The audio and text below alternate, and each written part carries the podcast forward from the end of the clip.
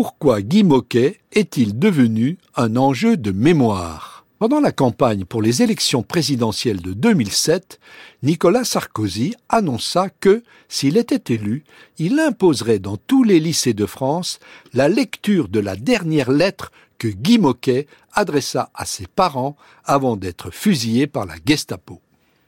Devenu président de la République, il demanda immédiatement au ministère de l'Éducation nationale de mettre en œuvre cette promesse. La date de la lecture de cette lettre fut fixée au 22 octobre, jour de la mort de Guy Moquet. Au cours des années suivantes, les services de l'éducation nationale continuèrent d'émettre annuellement une note concernant l'organisation de cette manifestation. Mais il fut précisé que celle-ci était désormais facultative. Et Nicolas Sarkozy ne fit pratiquement plus référence à Guy Moquet dans ses discours officiels. Pour comprendre pourquoi ce héros de la résistance fut sorti de l'oubli pendant la campagne électorale de 2007, il faut commencer par rappeler qui était Guy Moquet. Né à Paris en 1924, il était le fils d'un cheminot, militant syndical, élu député communiste en 1936. Élève au lycée Carnot, dans la même classe que le philosophe Gilles Deleuze, Guy fut arrêté par des policiers français dans le métro Gare de l'Est à Paris le 13 octobre 1940, alors qu'il était en train de distribuer des tracts pour le Parti communiste. Il fut ensuite interné dans le camp de Choiseul, près de Châteaubriand, Loire-Atlantique, en même temps que cent autres militants communistes.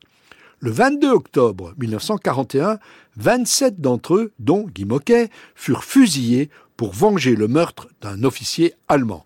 La dernière lettre, adressée à ses parents, se terminait par ces mots. Certes, j'aurais voulu vivre, mais ce que je souhaite de tout mon cœur, c'est que ma mort serve à quelque chose. C'est sans doute pour apparaître comme le représentant de la nation tout entière, au-delà des clivages partisans, que Nicolas Sarkozy a réactivé le souvenir de Guy Moquet. Bien que communiste, dès 1944, il avait été cité à l'ordre de la nation par le général de Gaulle. En 1956, ce dernier adressa une lettre au père de Guy Moquet, dans laquelle il évoquait ce jeune fils mort si bravement et cruellement pour la France. La lecture de sa dernière lettre avait pour but de mobiliser les émotions des lycéens afin que l'enseignement de l'histoire puisse contribuer à alimenter le roman national. Mais, comme on pouvait s'y attendre, les communistes protestèrent énergiquement contre la récupération par un président de droite du jeune martyr de leur parti. Le président Sarkozy eut beau protester en affirmant que Guy Moquet appartient à l'histoire de France et l'histoire de France appartient à tous les Français. Le message n'eut pas l'impact escompté.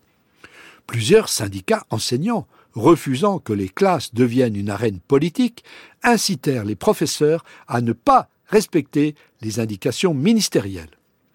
Le comité de vigilance face aux usages publics de l'histoire dont j'étais alors le président, s'exprima dans le même sens pour défendre l'autonomie de l'enseignement de l'histoire face à toutes les formes d'exploitation partisane.